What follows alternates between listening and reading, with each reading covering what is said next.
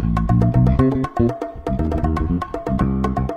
Oi, pessoas, tudo bem com vocês? Eu espero que vocês estejam ótimos, ótimas. Porque depois de tanto tempo de Docéia fazendo tantos vídeos, mais de 150 vídeos sobre obras literárias, lendo contos, lendo poemas, falando de alguns conceitos da literatura, analisando contos e analisando poemas, hoje eu venho para conversar com vocês sobre esse conceito que muitas vezes não está no nosso cotidiano como a gente gostaria, que é o hábito de leitura, a prática prática da leitura. Como você lida com a leitura? Como você organiza suas leituras? E eu, Elissa, professora de literatura, como eu faço isso? Mas antes disso, eu gostaria de pedir o seu apoio. O seu apoio informal aqui pelo YouTube. Se você ainda não se inscreveu no canal, inscreva-se, curta esse vídeo, compartilhe com outras pessoas que muitas vezes pretendem se organizar melhor quanto aos seus hábitos de leitura. Mas eu também queria pedir formalmente que se você puder, com o valor que você puder, apoiar a Didocéia no Apoia-se. Eu uma campanha lá intitulada Didocé toda semana para que a gente possa profissionalizar melhor o canal, pagar editor, pagar profissional de marketing para fazer melhor a divulgação do nosso trabalho. E para isso, a gente precisa de algum valor em dinheiro. E nesse sentido, eu gostaria então de profissionalizar o canal, até também para a gente respeitar os tão temidos algoritmos do YouTube e poder postar com mais regularidade toda semana. Eu vou deixar o link aqui na descrição para vocês. Depois olhem lá a campanha, olhem o sistema de recompensas, quem sabe você não se interessa. Sobre o hábito de leitura, eu quero compartilhar com vocês um pouco da minha experiência como leitora. Eu nem sempre fui leitora. Eu entrei no curso de letras no ano de 2005 e a partir dali que eu comecei a ler mais assiduamente livros literários. Antes disso eu lia bastante, mas eu lia outros conteúdos, conteúdos de caráter mais informativo, é, certos conteúdos de, de teor mais objetivo que chamasse menos atenção da fantasia fantasia, da imaginação, como é de fato acontece com a literatura. E aí a minha vida se transformou quando eu entrei no curso de letras, mas dentro de uma rotina muito pesada que todo mundo tem, todo mundo acaba tendo, todo mundo precisa trabalhar, todo mundo precisa acordar cedo, todo mundo precisa cumprir prazos. É, no final das contas acaba sendo muito complicado encaixar o hábito de leitura dentro de uma rotina em que você tem muitas demandas, principalmente se você não trabalha com leitura. Eu, no meu caso, sou professora, trabalho com leitura, mas muitas dessas leituras envolvem muito mais o cotidiano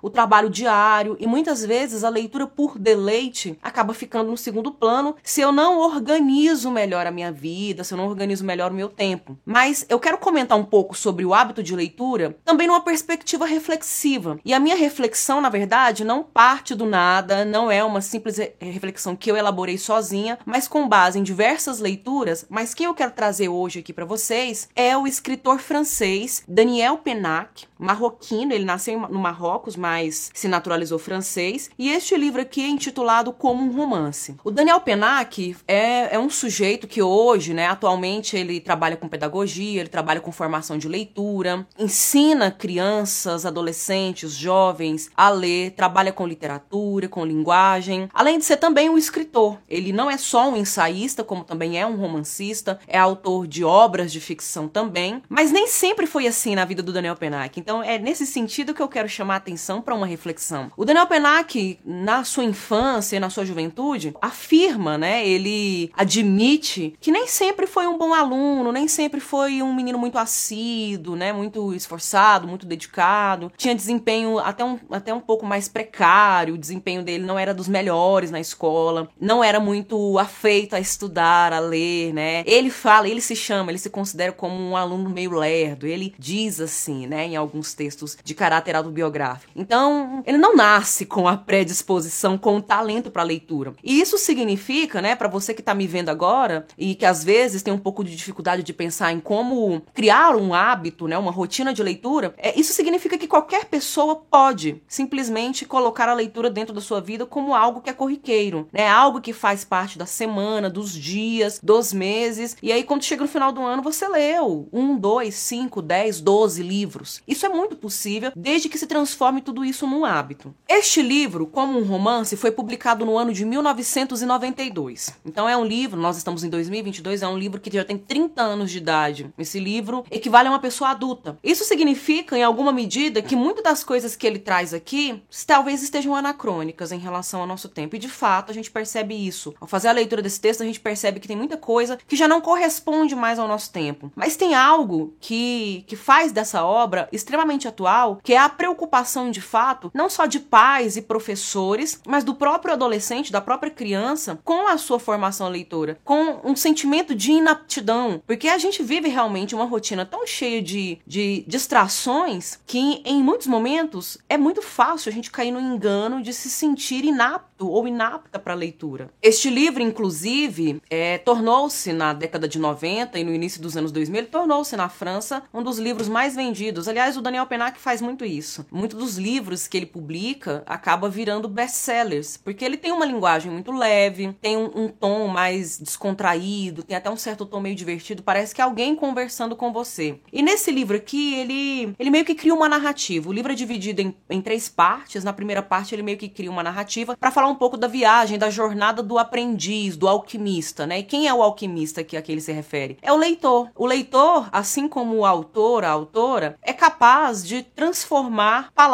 em ouro, em um ouro de fantasia, em um ouro da imaginação, a partir do processo de leitura. Assim como um poeta, uma poeta também tem esse poder alquímico de dar, de dar um, um poder mágico, de atribuir uma certa magia, uma certa aura conotativa, plurissignificativa para palavras que muitas vezes estão ali listadas no dicionário de maneira muito objetiva, como se elas fossem um item de laboratório. E é, ele, ao colocar essa narrativa, ele coloca um personagem que muitas vezes gente identifica com ele próprio, identifica com alunos que ele teve, alunas que ele teve, que é na verdade uma, uma um, um adolescente, né? um jovem rapaz que, quando criança, desfrutava do prazer da leitura quando pai e mãe contavam histórias antes de dormir, né? E antes de dormir, essa criança ainda não era alfabetizada, ainda não, não podia ler, ficava escutando fascinada aquelas histórias para adormecer. E as histórias acolhiam de tal forma a criança que a criança pegava no sono, né? Então, muitas vezes, quando a gente adormece diante de um texto que está sendo contado, pra gente, de uma boa história que está sendo contada, não significa unicamente, não significa exclusivamente que esse texto é chato, ou tedioso, ou enfadonho. Mas muitas vezes esse texto pode ser tão acolhedor, tão confortável, que a gente se sente seguro e abraçado e relaxa, adormece. Isso já aconteceu comigo. É, mas aí ele fala desse, desse, dessa criança que cresceu ouvindo histórias, fascinadas por histórias, ansiosa por aprender a ler e escrever, para chegar o dia em que ela, por iniciativa própria, ia atrás dos livros. Mas quando chega esse momento, quando chega esse dia, é, a relação com a leitura acaba se esfriando. Então, é, é, é, é como se se instaurasse entre esse jovem e o livro uma espécie de apatia, uma espécie de cansaço prévio. E, e muito disso ele vai, ele vai justificar, ele vai explicar que muito desse mal-estar, à medida que a gente vai crescendo, desse mal-estar com a leitura, não é por culpa nossa e nem é por culpa da literatura, mas é por conta de todo o contexto em que a gente está inserido que muitas vezes nos impele a sentir preguiça, a sentir tédio e cansaço diante da leitura. Ele está escrevendo o livro na década de 90, então ele fala muito da televisão, de como a televisão é sedutora, de como a programação da televisão é cheia de informação e consegue envolver toda uma família, toda uma coletividade. E às vezes é uma série de bobagens, às vezes tem coisas muito relevantes, mas às vezes há coisas que são apenas uma bobagem, um conjunto de bobagens que não vai tirar o indivíduo daquela situação de passividade, de recepção. Então é como se o indivíduo fosse um receptáculo, um balde, e a televisão fica ali despejando aquele tanto de coisa dentro do sujeito. É, enquanto que a leitura não, a leitura ela nos força a, a, a ter uma ação. A gente acaba tendo, não necessariamente físico, no corpo físico. Muitas leituras obrigam mesmo que a gente tenha uma postura ereta, né? É, uma postura confortável, mas não a ponto de nos permitir adormecer. Existem leituras que exigem mais do nosso intelecto, do nosso esforço cognitivo para a gente apreender o que está sendo colocado ali. Mas em geral, mesmo quando a leitura é mais simples, ela exige de nós uma postura de ação dentro do texto. A gente tem que ser, em alguma medida, co-criador, co-criadora. E é muito difícil esse esforço, mas uma, uma vez que a gente alcança esse lugar e a gente consegue desbravar o terreno das palavras, né, como diz o Carlos Drummond de Andrade num belíssimo poema dele que ele abre o livro,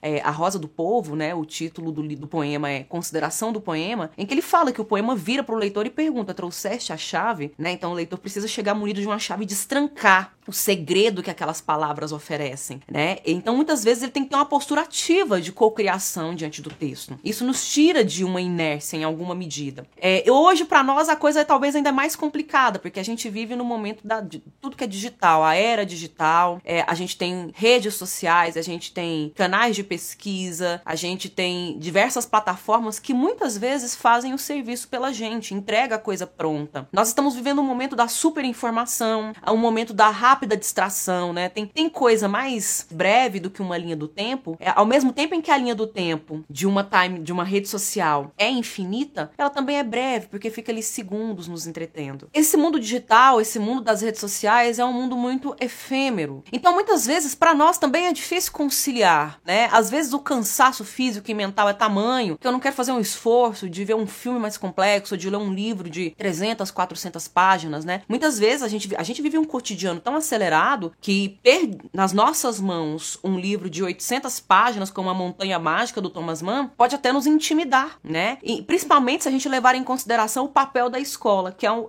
é, a, é, o segundo ponto que ele comenta. Que muitas vezes na escola a gente faz muito uma leitura curricular uma leitura de caráter mais conteudista, é uma leitura para cumprir fichas de leituras, catalogar essas fichas de leituras, fazer prova, fazer avaliação, fazer atividade e a, a, talvez aquela, aquele objetivo, aquela finalidade, uma das primeiras da leitura, de que é mesmo provocar fruição, permitir ao leitor, a leitora que mergulhe viva, sinta com todos os sentidos o universo de leitura, muitas vezes precisa só cumprir o protocolo, cumprir um prazo, né, de fazer um determinado resumo resumo, fazer um fichamento, né, fazer algum tipo de atividade, comprovar para o professor, para a professora que leu. E nesse sentido também, às vezes, a gente acaba tendo aí um obstáculo mesmo diante do hábito de leitura, porque a leitura torna-se uma obrigação e não um direito. E aí, nesse sentido, eu gostaria de comentar um pouco, porque no final do livro ele traz uma sessão maravilhosa, que eu acho que ela é, talvez é a que da qual eu mais me aproprio, né? E eu tomo para mim é, essa, essa listinha que ele faz para viver o dia a dia. Quero colocar aqui para vocês que é, são, são elementos que dos quais vocês podem se apropriar também. Né? Ele vai falar dos, dos direitos imprescritíveis do leitor. Né? São 10 direitos que o leitor tem e que esses direitos não podem ser usurpados. E eu acredito que faz todo sentido. E o primeiro deles talvez seja o mais importante, que é o direito de não ler. Porque uma vez que a leitura vira uma imposição, né, você tem que ler, você é obrigado a ler. Você não pode deixar de ler. Isso deixa de ser um direito e torna-se um dever. E aí a relação com a leitura torna-se outra. E quando a gente está falando de formação de leitor, formação de leitora, a gente está falando de criança, adolescente, do jovem leitor, da jovem leitora, isso é importante ser levado em consideração. Porque afinal de contas, apesar de ser realmente uma coisa fundamental para a formação, descer assim goela abaixo retira do hábito de leitura um dos algos mais fascinantes, que é o prazer, o prazer de ler, prazer da leitura, que é algo que é impagável quando a gente encontra de fato. Então, o primeiro direito é o de não ler. O segundo é o direito de pular páginas. Eu não gosto muito de fazer isso, dependendo da leitura. Eu, eu costumo, dependendo da obra, quando me envolve, eu fico catando pedaços de capítulos à frente, que eu meio que quero antecipar, fico ansiosa, quero antecipar elementos disso da história, mas há obras em que isso não, não, não funciona definitivamente, né? Então eu fico presa naquela rede e aí eu sou obrigada a avançar, não porque eu, alguém está impondo isso para mim, mas é porque eu tenho necessidade de decifrar, de desvendar aquele universo e aí eu fico ávida, eu fico sedenta e vou atrás e é só mais uma página e aí nessa de só mais uma página vão 30, vão 40 páginas e quando eu vejo já é uma e meia da manhã, duas horas e precisa acordar acordar 5 e meia, 6 horas para ir trabalhar. Mas isso é muito prazeroso, isso é um grande deleite, né? Porque, de fato, acordo cedo cansada, mas acordo com a sensação de que tem alguém me esperando. E quem é esse alguém? É o livro, é aquele universo cheio de personagens, né? Isso não acontece com todos os livros, obviamente, né, gente? Nós precisamos levar em consideração que existem livros e livros e que existem gostos e gostos. Existem obras que são fundamentais para a história da literatura, mas o fato delas serem importantes e eu precisar lê-las para estudar estudá-las e para ministrar aulas sobre elas, enfim, compreender melhor a formação da literatura mundial, da literatura global, digamos assim, é, eu preciso acessar aquela obra, mas não é uma obra que às vezes me acomete com prazer, né? Então isso é uma coisa também importante e que convém assinalar, né? Esse direito de pular páginas, depois voltar às páginas, de repente caçar um personagem porque a gente se fascina, se encanta e ficar indo atrás dele esperando o momento dele e vai adiando os outros personagens. O terceiro direito, o direito de não terminar um livro. Conheço muita gente que usufrui desse direito e acho que ele é super legítimo. Existem obras que definitivamente, dependendo do momento pelo qual você está passando, elas podem ser uma perda de tempo naquele momento, porque pode ser uma leitura que você não aproveita, que você não absorve, que você não ressignifica do jeito que faria num momento mais oportuno. Existem obras que simplesmente a gente não quer terminar de ler e pronto, acontece, né? Eu tenho um pouco de toque com isso eu tenho um pouco de dificuldade, eu tenho problemas com tarefas inacabadas. Mas à medida que os anos pass vão passando para mim, eu tenho percebido que é um direito que eu tenho que estar tá ali garantido e que em algum momento, se eu precisar, eu vou usufruir dele. O quarto direito, que é, um do, que é o do qual eu mais usufruo, eu adoro usufruir desse direito, é o direito de reler. Às vezes eu tenho uma pilha de obras, de textos para ler e que são urgentes, são para semana que vem, são para algum tipo de atividade, algum tipo de rotina que eu preciso cumprir, algum tipo de compromisso que eu estabeleci mas eu deixo para a última hora. E aquele tempo flexível que eu tenho, eu acabo mergulhando num livro que eu revisito, né? Que eu já conheço, é o meu amigo, é um grande amigo de outras paragens, de outros tempos, e eu quero reencontrá-lo. E às vezes eu preciso tanto que eu preciso fazer isso, que eu faço isso. Eu me permito, eu me dou esse luxo. O quinto direito é o direito de ler qualquer coisa. Nós sabemos, né, que existem literaturas e existem literaturas, existem livros e existem livros. Existem obras literárias que de fato têm um poder de ativar a nossa cognição, o nosso intelecto de maneira mais desafiadora do que outras obras. Mas o hábito de leitura a gente consegue alcançá-lo lendo. E muitas vezes, dependendo da faixa etária do indivíduo, do gosto, do hábito de leitura, da familiaridade que tem com essa prática, às vezes ele pode, deve usufruir desse direito, né, de ler qualquer coisa para começar, para dar o pontapé inicial nesse hábito. O sexto direito é um dos direitos que eu também vivencio muito, é o direito ao bovarismo ou direito ao bovarismo. É uma doença textualmente transmissível. De onde é que vem essa palavra bovarismo? Vem de Bovary, a Madame Bovary. E quem foi a Madame Bovary, né? Uma personagem muito famosa da literatura francesa, é uma personagem homônima do romance de, de Flaubert, Gustave Flaubert. E essa personagem, ela acaba vivendo uma vida cheia de peripécias, cheia de acontecimentos é, um tanto quanto fora do controle por conta da contaminação que ela sofre pelas leituras que ela faz. Ela fica tão mergulhada no universo das leituras que ela começa a reproduzir o comportamento das personagens. O mesmo acontece com Dom Quixote de la Mancha por exemplo, né, que leu tantas novelas de cavalaria, que decidiu, em pleno barroco, em pleno século XVII, que ia virar um cavaleiro andante, um cavaleiro medieval, sendo que a Idade Média tinha acabado há tempos. E aí ele passa a viver isso, né? O quixotismo, né? Um personagem muito quixotesco. É, e de certo modo, a gente às vezes se envolve com certas obras e com certos personagens de modo tão profundo, tão íntimo, tão amoroso, que a gente passa a reproduzir comportamentos desses personagens. E esse também é um direito do leitor, se identificar com a obra, se identificar com personagens. O sétimo direito, o direito de ler em qualquer lugar. Eu costumo carregar na minha bolsa livros quando eu vou para consultas médicas, ou eu preciso ficar numa fila, ou às vezes eu vou usar o transporte coletivo. Eu sempre tenho um livro na minha bolsa, porque se eu ficar muito tempo ociosa, muito tempo sentada, muito tempo esperando, eu sempre tenho um amigo ali para me acompanhar. E aí eu folhei algumas páginas, eu leio alguns capítulos, leio alguns poemas, leio alguns trechos. Mas quando eu confesso que há 10, 15 anos atrás, esse hábito, esse, esse direito eu praticava,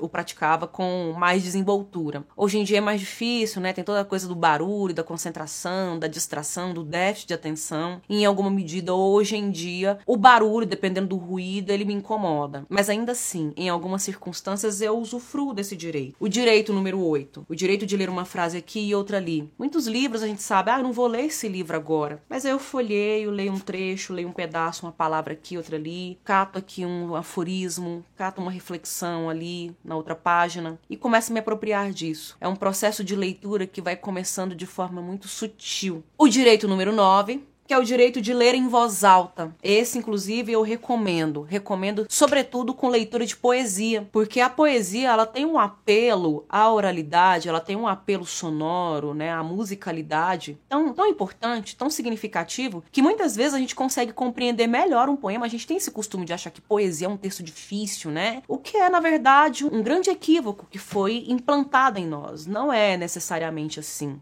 né? Se você se envolve com um texto intimamente, você consegue abrir algumas portas que ele vai oferecendo para você. E, sobretudo no caso da poesia, a leitura vocalizada, a leitura em voz alta, é, ativa também a audição de modo que eu fico mais atenta e mais envolvido ao texto e a compreensão pode se fazer melhor e maior. E, finalmente, o direito número 10. O direito número 10 é, é na verdade o um encerramento do livro, ele termina o livro, um livro de caráter bastante ensaístico, mas também poético. Ele termina o direito número 10, que é o direito de calar, com um pequeno parágrafo que eu vou ler. O homem constrói casas porque está vivo, mas escreve livros porque se sabe imortal. Ele vive em grupo porque é gregário, mas lê porque se sabe só. Esta leitura é para ele uma companhia que não ocupa o lugar de qualquer outra, mas nenhuma outra companhia saberia substituir. Ela não lhe oferece qualquer explicação definitiva sobre seu destino, mas tece uma trama cerrada de conivências entre a vida e ele, ínfimas e secretas conivências que falam da paradoxal felicidade de viver, enquanto elas mesmas deixam claro o trágico absurdo da vida, de tal forma que nossas razões para ler são tão estranhas quanto nossas razões para viver. E a ninguém é dado o poder para pedir contas dessa intimidade. Os raros adultos que me deram a ler se retraíram diante da grandeza dos livros e me pouparam de perguntas sobre o que é que eu tinha entendido deles. A esses, claro, eu costumava falar de minhas leituras. Vivos ou mortos, ofereço a eles essas páginas. Esse livro, na verdade, então, no final das contas, é como uma belíssima declaração de amor à literatura, uma declaração de amor ao hábito da leitura e uma mensagem de agradecimento àquelas pessoas, aos adultos que foram responsáveis por ajudá-lo a cultivar em si o hábito, o gosto e o prazer de ler. Porque afinal de contas, gente, se a gente parar para pensar mesmo, honestamente, ninguém tem tempo para ler. Ninguém tem tempo. Todo mundo tá corrido, todo mundo tá fazendo inúmeras coisas, a gente tem um milhão de prazos, de compromissos, de objetivos, de metas a cumprir, a atender. Quando a gente para para ler, a gente na verdade está roubando tempo de outra coisa que a gente poderia estar fazendo para ler. E nesse sentido, talvez talvez é que fique mais prazeroso, porque é um prazer que é, ninguém pode tirar de mim, não tem como apagar da minha memória, e é como que roubado dessa rotina que nos coloca dentro de estatísticas e dentro de uma lógica completamente automatizada em que a gente reproduz as mesmas práticas, os mesmos hábitos todo dia. Então, nesse sentido, ler é um hábito de fato revolucionário. E antes de finalizar o vídeo, eu gostaria de externalizar aqui publicamente o, os meus agradecimentos às leitoras amigas e apoiadoras do canal de Doceia que no mês de julho estão participando, né? Se inscreveram na campanha do Apoia-se de Doceia toda semana para incentivar o nosso trabalho. São elas: Kelly Cristina Fonseca, Tamis Rates de Melo, Luana França e Luísa de Assis Vieira. Obrigada, meninas. E para você que tá me vendo aqui falar agora, quer ter o seu nome também mencionado aqui como um grande amigo, uma grande amiga da Didoceia, do canal Didoceia, acesse o link na descrição, acesse a campanha da Didoceia no Apoia-se e venha apoiar por mais literatura nesse Brasil nosso. Se você gostou desse vídeo, compartilhe se você gostaria de praticar melhor o hábito de leitura, vivenciar melhor isso, recomende esse vídeo para outras pessoas e vá trocando figurinhas. Deixe aqui também nos comentários quais são os seus hábitos de leitura, quais são os direitos que vocês consideram imprescindíveis a você como leitora, como leitor. Eu agradeço a atenção de vocês. Eu vou ficando por aqui. Até a próxima.